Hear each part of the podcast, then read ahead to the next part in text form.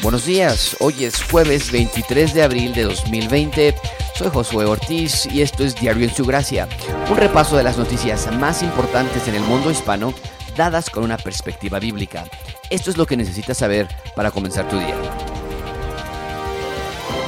Esto es real, el mundo no está en mejoramiento, el mundo está en decadencia y en muchos sentidos nadie sabe cómo va a ser este planeta, cómo va a ser la vida en cada uno de los países que han sido afectados por el virus del COVID-19 después de que esta pandemia, entre comillas, pase. ¿Qué es lo que va a suceder cuando esto pase a la historia. ¿Cómo va a ser el nuevo, la nueva norma? ¿Cuál es la normalidad para nosotros? Nadie lo sabe y sin embargo no podemos nosotros como creyentes callar la realidad de que nosotros sí sabemos que las cosas no van a mejorar, las cosas van a empeorar, no nada más en la cuestión del sector salud. Eh, a mañana se puede inventar una vacuna contra el coronavirus y aún así no van a mejorar las cosas, no en el sentido político, no en el sentido social, no en el sentido climático, estamos viendo la realidad de que el Señor Jesucristo necesita a venir a restaurar todas las cosas que están tan perdidas y tan fuera de lugar de aquel primer diseño original que Dios hizo. Hoy la jornada publica en su versión digital un artículo titulado La Organización Mundial de la Salud dice, dos puntos, el COVID-19 nos acompañará por largo tiempo. Así es, señores y señoras, esto es verdad. Nosotros, sin embargo, lo sabemos desde hace mucho tiempo ya. El ser humano, el planeta Tierra están descompuestos. Y en este momento, el nombre del elemento que está destruyendo más públicamente el planeta es COVID-19. Pero en cualquier otro momento yo te hubiera podido dar una lista de otros nombres de actividades, de pecados, de problemas pandémicos en el mundo que han estado destruyéndonos como sociedad. La inseguridad, los secuestros, los asesinatos, la inigualdad social, los cambios climáticos, los problemas de pobreza extrema en África, Centroamérica, en fin, la corrupción. Hay grandes problemas que no van a ser solucionados por seres humanos, por gobiernos, por partidos políticos, sino por el rey del universo. Este artículo leen en la jornada, vuelvo a lo mismo, dice, no se equivoquen, esto es la Organización Mundial de la Salud con sede en Ginebra, tenemos mucho camino por delante. Este virus nos acompañará durante largo tiempo, advirtió ayer el director general de la Organización Mundial de la Salud, al alertar a los gobiernos a la y la población al mundo que el COVID-19 puede reactivarse. Declaramos la emergencia en el momento adecuado y el mundo tuvo suficiente tiempo para responder pero no podemos cantar victoria. Es lo que está diciendo el director general de la Organización Mundial de la Salud. Eh, estamos en algo real, eh, estamos en algo verdadero, no es algo que va a pasar fácilmente. Esto simplemente está acentuando la realidad de que necesitamos nosotros como creyentes proclamar el Evangelio de Salvación. Los días están llegando a su fin, estamos en los últimos días, lo he dicho antes, no por la pandemia. Mañana vuelvo a subrayar, se puede encontrar una vacuna y eso no va a hacer que no estemos ya en los últimos días. La prosperidad, los terremotos, las pandemias no son necesariamente indicadores de que ya Jesucristo viene pronto. Jesucristo pudo haber regresado a cuatro meses de que había ascendido al cielo en la iglesia del primer siglo. Pero sí estamos viendo una decadencia que se está acentuando a lo largo de estos últimos meses.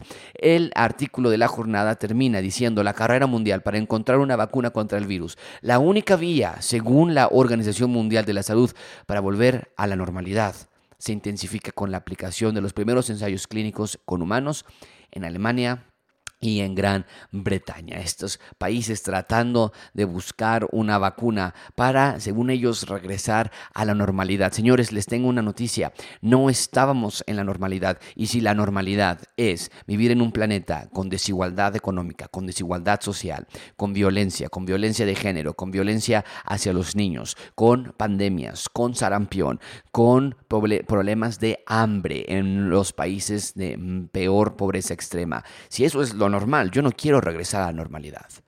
Yo quiero regresar a ese jardín, ese paraíso que Dios está por hacer. Mientras tanto, mi normalidad es compartir el Evangelio, anunciar las buenas nuevas de salvación, sí, protegernos, claro, vacunarnos, claro, vivir en un mundo lo mejor que podamos vivir ah, con nuestros negocios, emprendedores, estudiando, desarrollándonos, pero siempre recordando, esto no es el fin, esto no es mi último destino, esto no es mi máxima meta. El periódico La Jornada también publica que la Secretaría de Salud, hablando de la gravedad del COVID-19, publica que la Secretaría de Salud anunció que 8 de cada 10 enfermos graves pueden perder la vida. Esto es lo que dice el artículo. Hasta 8 de cada 10 enfermos con insuficiencia respiratoria grave a causa de COVID-19 pueden perder la vida a pesar de que reciban la atención médica necesaria. El virus SARS-CoV-2, tiene, el, el que provoca el COVID-19, tiene un comportamiento muy agresivo y todavía no existe un tratamiento que logre contrarrestarlo y reparar el daño pulmonar, afirmó Hugo López Gatel, el subsecretario de Prevención y Promoción de la Salud. En la conferencia sobre el reporte del coronavirus explicó que a diferencia de lo que ha ocurrido en países europeos donde la mayor proporción de muertes se ha dado en adultos mayores, en México el riesgo de fallecimiento aumenta en personas más jóvenes por la elevada prevalencia de enfermedades crónicas descontroladas, principalmente obesidad, diabetes e hipertensión arterial. La evidencia está en que la mitad de los 970 decesos registrados hasta ayer eran de individuos de 59 años de edad, no de las adultos mayores como en otros países de Europa. Esto es increíble y lo tenemos que entender ver la importancia de cuidar nuestros cuerpos, pero también ver la importancia de buscar que nuestros cuerpos un día sean rectificados, restaurados, glorificados, como lo dice Pablo, a un cuerpo perfecto, sin mancha, sin corrupción, sin enfermedad. Que ese día llegue y junto con, eh, junto con Juan decimos en, en Apocalipsis 22, sí Señor Jesús, ven, ven otra vez. ¿Cuál es la importancia de la vida en nuestro segundo tema del día de hoy? Es clarísimo que es importantísimo la vida. Sin embargo, para algunas personas no es fácil de definir, no es fácil de entender.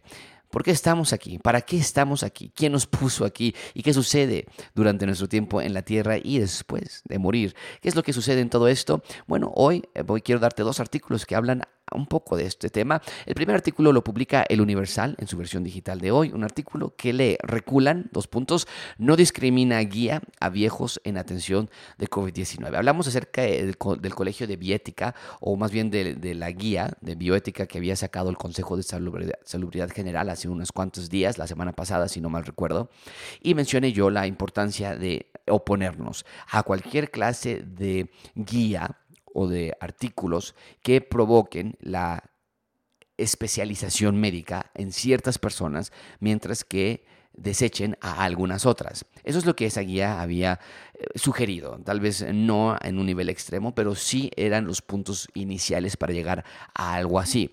Sin embargo, esta guía ha sido reevaluada y ha sido arreglada. El artículo hoy explica Priorizar a jóvenes sobre adultos mayores y al azar ya no serán factores para decidir quién accederá a recursos de medicina crítica para, eh, durante la epidemia del COVID-19 en el nuevo proyecto de guía para asignación de recursos médicos en situación de contingencia, que es revisado por el Consejo de Salubridad General. Esos criterios fueron eliminados tras la controversia generada en días pasados. Quitamos el criterio de edad, dice Roberto Blancarte, que es el miembro del Colegio de Bioética y quien colaboró en el documento que se entregó al Consejo de Salubridad General. Dice, quitamos el criterio de edad. Los mexicanos pueden estar tranquilos porque se quitó y deben tener la seguridad de que el principio rector de esa guía es salvar el mayor número de vidas posibles. Ahora, la manera en que se va a decidir este triaje o el triage en la palabra francesa, cómo se va a decidir quién recibe la atención médica primero. Es así, lo explica el señor Roberto Blancarte. Dice, la decisión se basará en su situación presente o el impacto actual de la infección en sí, su situación pasada como comorbilidades preexistentes de impacto sobre su expectativa de beneficiarse con algún tratamiento y la expectativa de supervivencia al tratamiento de acuerdo con las características conocidas específicas de la enfermedad, según afecta al organismo de distintos individuos. Tener COVID-19 no hace que un paciente tenga mayor prioridad para para acceder a los recursos escasos de medicina crítica. Eso es muy importante de entender. Ya no va a ser nada más por ciertos calificativos que antes estaban tratando de imponer, ahora va a ser por una, una escala que le llaman SOFA por sus siglas en inglés, Sequential Organ Failure Assessment, con la que se va a determinar, dice Roberto, la puntuación de cada paciente. Quien tenga menor puntaje será el candidato a recibir los, los, cuidados de medicina crítica. En caso de empate, la decisión se tomará de forma aleatoria, es decir, la persona más grave es la persona que va a recibir los, la atención médica. Esto me parece a mí muy lógico, así debería ser siempre. Y aunque en algunos casos no es necesario llegar a esta, a, a esta clase de decisiones, en momentos de pandemia y donde el sistema de salud se ha visto em, colapsado, se ha visto llenado en su totalidad, sí tenemos que enfrentar esta clase de decisiones, pero incluso en esta clase de decisiones se puede, se debe de hacer de una manera ética, respetando el valor de la vida. Sin embargo, ¿qué es la vida? ¿De qué, ¿Por qué tanto la protección de la vida? Muy interesante, el artículo de Milenio hoy publica donde hablan acerca de recomendaciones, de qué puedes ver en estos momentos de eh, cuarentena y ellos recomiendan ver un eh, una conferencia disponible en la página de la UNAM y el título de la conferencia es ¿Qué es la vida? Dura 83 minutos y es una pregunta de, eh, obviamente, con, con, el, en, materia de filosofía, en materia de biología, en materia de ciencia. Y esta conferencia la está dando eh, un estudioso de la UNAM, su nombre es Antonio Lascano. Antonio Lascano es un biólogo, doctor de ciencias por la UNAM, se ha especializado en la evolución temprana y en el origen de la vida.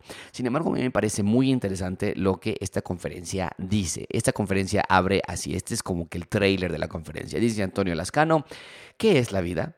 Si los seres vivos no poseemos ninguna sustancia o elemento químico distinto a los que se encuentran en la materia no viva, ¿qué diferencia hay entre lo vivo y algo no viviente. Esto es interesantísimo porque estamos hablando de la importancia de la vida. Por un lado, el Universal nos está presentando el artículo donde están con alegría dando buenas noticias de que ahora se va a respetar la vida de acuerdo no a la edad, de acuerdo no a tu incidencia médica, sino de acuerdo a tu situación de salud. ¿Por qué nos eh, enfrentamos a esta clase de decisiones. Si la vida no tiene ningún sentido, ¿por qué luchar por ella? Y aquí dice Antonio Lascano, este hombre investigador científico, bueno, si no hay diferencia entre nosotros y algo no vivo, ¿por qué entonces tenemos algo diferente en realidad.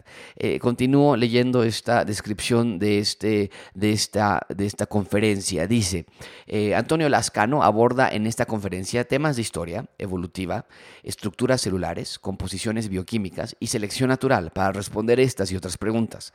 Y aunque hay rasgos específicos y comprobables que pueden determinar qué es lo que caracteriza, caracteriza lo viviente, el destacado miembro del Colegio Nacional también hace reflexión de que en biología, mucha atención con esto, en biología hay conceptos como precisamente el de la vida, en el que se carece de una definición general aceptable para todos y que además es susceptible de transformarse a lo largo de la historia.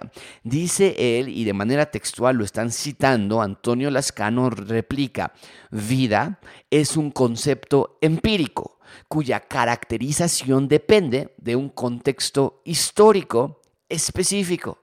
Esto es increíble. No puedo, no puedo yo, eh, no cabe en mi mente que un científico de esta talla, con tantos reconocimientos, eh, esté diciendo para definir la vida no lo podemos hacer. La biología hay conceptos que no se pueden definir y la vida es uno de ellos. Es más, la vida es un concepto que se tiene que ir contextualizando dependiendo al momento histórico específico en el que vivamos. Nosotros como creyentes decimos, no, la vida no necesita ser contextualizada. El concepto de la vida no carece de definición. El concepto de la vida lo dio Dios. Dios es el dador de la vida. Pero cuando quitas a Dios de la ecuación, en efecto, Ahí sí yo estaría de acuerdo con él. Si Dios no es el dador de la vida, entonces ¿quién sabe quién la dé? ¿Y quién sabe de qué se trata la vida? ¿Y quién sabe quién la inventó? ¿Y quién sabe para qué es? ¿Y quién sabe qué pasa después? Y realmente definir un concepto como vida es tan susceptible a los cambios culturales, académicos, sociales e históricos que mejor no nos vamos a meter en tratar de dar una definición general, como dice Antonio Lascano, aceptable para todos. Pues no se puede.